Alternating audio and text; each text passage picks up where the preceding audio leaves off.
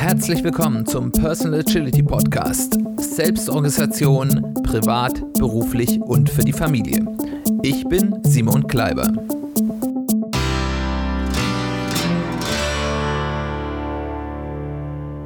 Herzlich willkommen zu einer weiteren Folge des Personal Agility Podcasts. Schön, dass du eingeschaltet hast. Schön, dass du wieder dabei bist. Heute möchte ich mit dir darüber reden, was eigentlich die Parameter sind, die Gründe sind, warum wir bestimmte Dinge im Leben tun oder auch nicht tun. Was sind Gründe, warum wir Dinge tun? Das naheliegendste ist natürlich, und das, wo wir auch immer hier so ein bisschen den Fokus drauf haben, ist, sie bringen uns einem unserer Ziele näher. Wir machen etwas, um ein Ziel zu erreichen. Das können ganz unterschiedliche Ziele sein, das können berufliche Ziele sein, das können gesundheitliche Ziele sein, das können Ziele, was die Qualität unserer Beziehungen äh, mit anderen Menschen angeht, äh, äh, zu tun hat äh, und so weiter und so fort. Es gibt dann viele Dinge, die wir tun. Ich denke, die kennen wir alle, die wir tun. Warum? Weil wir Nachteile hätten, wenn wir sie nicht tun. Also zum Beispiel das Top 1 Beispiel ist hier die Steuererklärung. Ähm, die macht, glaube ich, niemand wirklich gerne. Ich habe jedenfalls noch niemand kennengelernt, der sagt, das ist das Schönste in der Welt, auch wenn es ja durchaus Leute gibt, die Steuerberater oder Steuerfachangestellte werden. Die müsste man mal äh, interviewen, ob die Steuern gerne machen. Äh, aber wir machen sie dann doch die allermeisten, weil wir wissen, je nachdem, ob man selbstständig ist oder, oder angestellt, entweder ich bekomme kein Geld zurück und verliere das, was ich eigentlich haben könnte, wenn ich sie nicht tue, oder eben ich muss sie sogar tun und wenn ich sie äh, machen und wenn ich sie nicht mache, kommen Zwangsgelder und ich werde geschätzt und muss noch viel mehr Steuern zahlen. Also das will ich nicht, also mache ich sie dann wohl oder übel.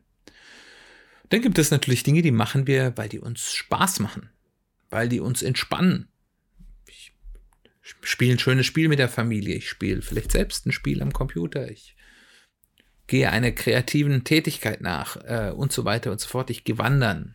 Es gibt Dinge, die tun uns gut. Entweder direkt oder indirekt. Also zum Beispiel, ich mache Sport. Vielleicht tun die mir, tut es mir im ersten Moment nicht gut, weil es sehr anstrengend ist. Ich weiß aber, es tut mir gut für meinen Körper und deswegen mache ich das.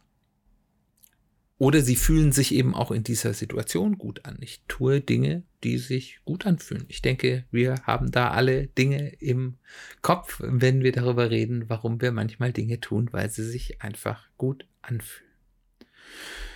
Wir tun Dinge, weil wir deswegen das Wohlwollen anderer bekommen, weil wir ihnen einen Gefallen tun oder ihre Erwartungen erfüllen. Das ist ja häufig dann so mit Eltern oder Leute in der Verwandtschaft, dass wir Dinge tun, weil wir wissen, entweder die mögen uns dann mehr oder, oder sind froh darüber, muss ja nicht gleich dieses Transaktionale sein, oder wenn wir sie nicht tun, dann sind sie enttäuscht von uns. Und wir tun manche Dinge, weil sie unseren sozialen Status erhöhen. Und wenn man darüber nachdenkt, dann werdet ihr auch gleich sehen, dass die allermeisten Dinge, wenn sie in einer Kategorie sind, häufig in einer anderen Kategorie das Gegenteil sind. Also Dinge, die wir tun, weil wir Nachteile hätten, wenn wir sie nicht tun, die machen uns häufig keinen Spaß. Ähm, und wenn wir Dinge tun, die uns unseren Zielen näher bringen, müssen wir manchmal Dinge tun, die sich nicht so gut anfühlen in dem Moment. Das ist das berühmte, die Komfortzone verlassen. Aber was kostet es denn uns, wenn wir Dinge tun? Es kostet uns erstmal Energie. Wir haben einen beschränkten äh, Anzahl Energie. Wenn ich einen Vormittag über sehr, sehr effektiv bin und richtig hm, toll Dinge erledige, dann geht es nachmittags meistens nicht mehr so gut, weil einfach das Energielevel drunter ist. Viele Dinge kosten uns Geld. Ganz wichtig, häufig kosten uns Dinge die Möglichkeit, andere Dinge zu tun. Wenn wir uns zu einem Ja sagen, sagen wir zu anderen Nein. und unter Umständen auch das Wohlwollen anderer. Wenn wir bestimmte Dinge tun, die uns zum Beispiel unseren Zielen nahebringen oder sich gut anfühlen und die passen nicht in die Vorstellungen, die zum Beispiel andere Menschen von uns haben oder davon haben, was man denn so tut, dann kann es sein, dass wir deren Wohlwollen verlieren. Aber vor allem kosten uns all die Dinge, die wir tun, Lebenszeit. Und Lebenszeit ist ultimativ unsere knappste Ressource. Sie ist nicht wirklich ausweitbar. Wir wissen nicht genau, wie lange wir zu leben haben. Natürlich kann ich mit einem gewissen Lebenswandel oder Nicht-Lebenswandel ähm, äh, die vielleicht ein bisschen verlängern. Gibt es dann wieder die interessante Diskussion, möchte ich lieber dem Leben mehr Tage oder den Tagen mehr Leben geben? Das ist ein ganz anderes Thema, was wir jetzt heute nicht wirklich ansprechen wollen. Aber es ist im Endeffekt, wir haben eine begrenzte Lebenszeit. Wir können statistisch schätzen, wie lange sie ungefähr sein wird. Wir wissen aber auch im Endeffekt nicht, ob wir morgen vom Bus überfahren werden oder nicht. In jedem Fall, wenn man mal so das Statistische nimmt, dann haben wir ungefähr 4000 Wochen in unserem Leben. Das klingt erstmal viel, wenn man sich aber überlegt, wie schnell manchmal so eine Woche vorbei ist ist es vielleicht auch gar nicht so viel. Wir haben 4000 Wochen Zeit, grob statistisch, vielleicht ein bisschen mehr, vielleicht ein bisschen weniger, in denen wir etwas tun können. Und da zählt auch unsere Kindheit mit dazu, wo das vielleicht noch nicht so gesteuert war. Und man kann sich ja jetzt selbst überlegen, wo bin ich denn jetzt auf dem Strahl meiner statistischen Lebenserwartungen und wie viele Wochen bleiben mir denn noch da? Da bleiben dann vielleicht nur noch 2000 oder 1500 oder 3000, je nachdem, wie alt ihr seid. Es ist im Endeffekt unsere ultimative Ressource. Dennoch verbringen wir ganz häufig große Teile unserer Lebenszeit für Dinge, die uns weder signifikant voranbringen, noch uns wirklich Freude bringen. Warum ist das so? Das ist häufig kulturell normiert. Das sind bestimmte Dinge, die man eben so macht. Und ähm, das hat was mit Pflichterfüllung zu tun, gerade so in einem europäisch, häufig so protestantisch-kalvinistisch geprägten Deutschland. Ähm, da, da ist die Pflichterfüllung ganz wichtig. Man tut die Dinge, die man zu tun hat. Und ähm, Dienst ist Dienst und Schnaps ist Schnaps. Diese Hauptzeit meines Tages heutzutage fünf Tage die Woche, acht Stunden am Tag. Das hat überhaupt nicht, da, da hat die kulturelle Prägung nicht den Anspruch, dass uns das Freude bringen soll. Da gibt es dann eben auch diesen Feierabend- und Wochenendfokus, wo die Leute sagen, naja, okay, ich hab, bin hier auf der Arbeit und ich bin hier den Stress, aber am Wochenende, da lebe ich. Da schmeißen wir im Endeffekt fünf Siebtel unserer Lebenszeit weg für Dinge, die uns gar keine Freude machen und uns vielleicht auch nur bedingt voranbringen. Das hängt ein bisschen davon ab, was, was da ist. Und im Endeffekt steckt da kulturell natürlich auch so ein bisschen noch dieser mittelalterliche, die Erde ist ein Jammertal. Denke dahinter. Wir sind nicht dazu auf der Welt, um es schön zu haben, sondern um das hier durchzustehen. Und ich weiß nicht, ob das eine Weltsicht ist, der ich mich gerne anschließen möchte. Wenn man aus diesem Gedankenpool und dieser Tatsache ausbrechen will, dann muss man immer häufiger zu Dingen sagen. Und das ist etwas, was ich im letzten Jahr für mich erstmal nur mir gegenüber gesagt habe, ist, dazu ist mir meine Lebenszeit zu schade. Das geht natürlich nicht von heute auf morgen. Das ist ja ein ganz radikaler Schritt ich glaube, wenn ich das jemand, im Moment sage es ja auch nur zu mir selbst, wenn ich das anderen Leuten, die etwas von mir wollen, sagen würde, dann würden die wahrscheinlich sich ganz schön zurückgesetzt fühlen. Von daher weiß ich auch nicht, ob ich dazu raten will. Ich bin mir da noch nicht so ganz sicher.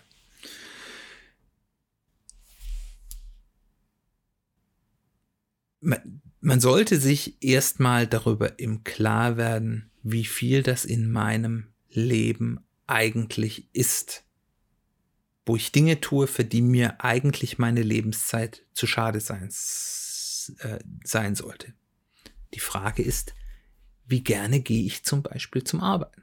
Ich sage ja nicht, hört auf zu arbeiten und lebt als Lebenskünstler, sondern sich erstmal darüber im Klaren zu werden, ist eigentlich die Zeit, die ich für Arbeit aufbringe, etwas, was mich entweder signifikant voranbringt zu meinen Zielen, was immer meine Ziele auch sind, und je nachdem, was deine Ziele sind, kann Arbeit ein gutes Vehikel sein, meine Ziele zu erzielen. Und wie viel Freude bereitet es mir auch? Und das, man wird natürlich nie auf der Arbeit immer nur schöne Dinge haben. Das wird es nie geben. Aber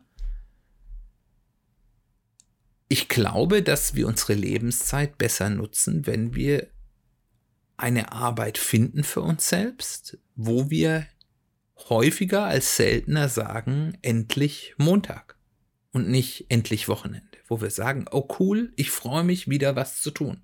Selbst wenn da manchmal doofe Momente dabei sind. Ich meine, doofe Momente haben wir auch in Freizeitaktivitäten. Ähm, und nicht sagen, oh Gott, äh, jetzt muss ich wieder zur Arbeit. Und wenn das häufiger der, Teil, der, der, der äh, Fall ist, dann haben wir, glaube ich, einen guten Schritt dazu getan, dass wir unsere Lebenszeit für Dinge nutzen, die wir auch gerne haben wollen. Ich habe mit einem agilen Team bei einem Kunden gearbeitet. Die hatten ein sehr schönes Motto als agiles Team äh, und das Motto war Make Mondays Great Again und äh, das finde ich sehr schön. Die haben auch einen tollen Aufkleber dazu gebastelt, den habe ich immer noch auf meinem Laptop und äh, auf meinem Moderationskoffer äh, und äh, das ist im Endeffekt, was wir uns vielleicht für uns selbst, was zum Thema Arbeiten als Ziel setzen sollten wenn wir unsere Lebenszeit gut nutzen wollen für Dinge, die uns auch Spaß machen, dann sollten wir strategische Entscheidungen treffen, die unsere Montage besser machen. Was der nächste Punkt ist, was erledige ich denn für andere, was ich eigentlich nicht will und wo es nicht der Fall ist, dass der Gefallen, den ich dem anderen tue, für mich allein Genugtuung genug ist. Also wo ich sage, okay, ich mache das halt, weil die erwarten das von mir, aber eigentlich ist mir das egal. Ist ja was anderes, wenn ich sage, ich mache hier was für jemand anderen und ich mache das wirklich gerne für den anderen, weil ich weiß, das hilft dem und die Person ist, zeigt das vielleicht auch, dass sie da sehr dankbar dafür ist und ich mache das wirklich gerne. Darum geht es nicht, aber es geht um Dinge, die ich für andere mache, entweder direkt oder die ich tue, weil andere das für mich von mir erwarten oder oder die gesellschaftlich Shift von mir erwartet, ähm, wo ich eigentlich gar nicht sage, okay, ähm, das, was ich dann quasi an sozialem Kapital daraus zurückbekomme, steht in einer sinnvollen Relation dazu. Und natürlich, last but not least, Dinge, die ich erledigen muss. Steuern zum Beispiel, aber da gibt es natürlich noch viel mehr. Und dann macht dir die Überlegung, wie kann ich das mittelfristig, und wir reden hier immer von mittel- bis langfristig, wir reden hier nie von kurzfristig, äh, das reduzieren. Das erste hatten wir schon ein bisschen angesprochen, wenn ich es schaffen kann, bei diesem großen Block, ich arbeite dazu hinzubekommen, dass das eher eine Zeit ist, die ich als bereichernd empfinde, entweder weil sie mir Spaß macht oder weil sie mich voranbringt oder im Idealfall beides, dann habe ich hier schon ganz, ja, was Wichtiges getan. Aber ich kann eben auch überlegen, was kann ich einfach sein lassen. Natürlich kann ich nicht sein lassen, dass ich arbeiten gehe, weil dann verdiene ich halt kein Geld mit. Es sei denn, du bist in der äh, glücklichen Situation, dass du schon ausgesorgt hast, dann kannst du das natürlich tun. Das sogenannte Fuck You Money, weil dann kannst du zur Arbeit Fuck You sagen. Ähm, Das ist eine erste Überlegung. Die zweite Überlegung bei Dingen, gerade die ich eher für andere tue oder die ich erledigen muss, was kann ich denn weniger gründlich und seltener machen? Ich bin durchaus ein Anhänger von, wenn ich was mache, dann mache ich es auch ordentlich, aber es gibt manche Dinge, die mache ich halt, weil ich sie machen muss und dann ist schon mal eine gute Überlegung, was ist denn das minimale Maß, was ich tun muss, um diese Anforderung zu erfüllen dass mir kein Schaden geschieht, zum Beispiel bei, bei etwas, was ich tun muss, oder dass die anderen Leute da noch mit zufrieden sind, wenn ich diese, den, die Umkehrung des sozialen Kapitals nicht verlieren will? Oder kann ich es sel seltener machen? Kann ich bestimmte Dinge einfach seltener machen und das ist immer noch okay? Also, Beispiel. äh, jetzt die Zuhörer, wenn du aus dem Schwäbischen kommst, musst du jetzt die Ohren zuhalten, weil das ist eine Blasphemie. Muss ich denn wirklich jeden Samstag meinen Bürgersteig kehren? Kehrwoch, sagt man im Schwäbischen. Ähm, oder reicht das vielleicht auch einmal im Monat? So als Idee. Und da gibt es ganz viele andere Dinge, die man äh, machen kann. Und ich meine, es gibt ja ganz viele Leute, also ich in der Nachbarschaft Leute, die wirklich jeden Samstag den Bürgersteig fegen und jeden Samstag ihr Auto waschen. Vielleicht macht es ihnen Spaß, dann ist es was anderes, ich vermute aber nicht, sondern das machen die, weil man es halt so macht. Und das finde ich dann eine sehr interessante Verwendung meiner Lebenszeit. Nächstes, was kann ich outsourcen oder automatisieren oder den Prozess verbessern? Dann wirklich mal an die Themen, wo man sagt, das muss ich zwar machen, das kriege ich nicht weg. Da mal rangehen und sagen, wie kann ich das anders bearbeiten? Also gerade so Buchhaltung, Steuer, Bürokratiegeschichten sind so häufig Dinge, die man regelmäßig machen muss, sind Dinge, wo man hier ganz viel gewinnen kann. Was kann ich nach und nach abgeben? Also wenn ich zum Beispiel Verpflichtungen habe, wenn ich sage, okay, ich mache hier, weil es eigentlich richtig ist, hier in dem Verein XY habe ich das und das Amt, oder ich mache hier für die und die ausgefallen das und das. Wie kann ich das nach und nach abgeben? Ich muss ja nicht gleich sagen und die Leute vor den Kopf stoßen und sagen, ich mache das nicht mehr, sondern zu denen dann auch sagen, ja, okay, ich kann das noch machen, aber ich würde es gerne mittelfristig abgeben, weil ich dann nicht mehr so viel Zeit zu habe und dann das in die Wege zu leiten.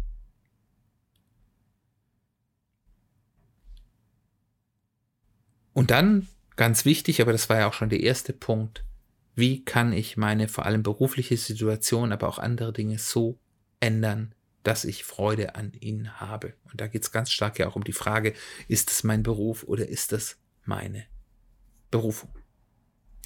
All das geht, wie gesagt, nicht von heute und morgen. Aber wenn ich die Menge an Lebenszeit, an ja, an Lebenszeitverschwendung, muss man ja sagen, die Menge an Lebenszeit, die ich in Dinge packe, die ich eigentlich nicht will, peu à peu reduziere, schaffe ich kontinuierlich Freiräume, die ich mit etwas füllen kann, was schöner ist, was besser ist, was mich voranbringt, was mir gut tut. Und dann ist es diese Mühe sicher wert. Deswegen ist es eine wirklich, wirklich gute Übung zu sagen, ich schaue mir mal an, was für Dinge tue ich eigentlich, für die mir eigentlich meine Lebenszeit zu schade sein sollte und wie kann ich die in einer verantwortlichen Art und Weise reduzieren. Wie geht's dir damit? Was hast du für Punkte, wo du sagst, hier verschwende ich eigentlich meine Lebenszeit? Oder wie hast du Möglichkeiten gefunden, den Anteil an Zeit, den du für Dinge einsetzt, die dir nichts bringen, zu reduzieren? Was hast du dort geschafft? Wie bist du dahin gekommen, dass deine Montage wieder besser und freudvoller werden? Es würde mich interessieren, äh, da deine Geschichte zu hören. Wenn du da was zu erzählen hast, freue ich mich, wenn du mit mir in Kontakt tritt. Nächste Woche möchten wir uns mit einem mit dem Start einer Serie, die ich dieses Jahr gerne machen will, nämlich über verschiedene interessante äh, Konzepte aus der japanischen Kultur, Arbeitswelt, Philosophie auseinandersetzen. Und das erste Prinzip mit, oder das, der erste Gedanke, muss man da vielleicht eher sagen, mit dem wir uns beschäftigen wollen, ist Out by Tori. Was es damit auf sich hat, nächste Woche. Ich hoffe, du bist wieder dabei. Wir hören uns bald wieder.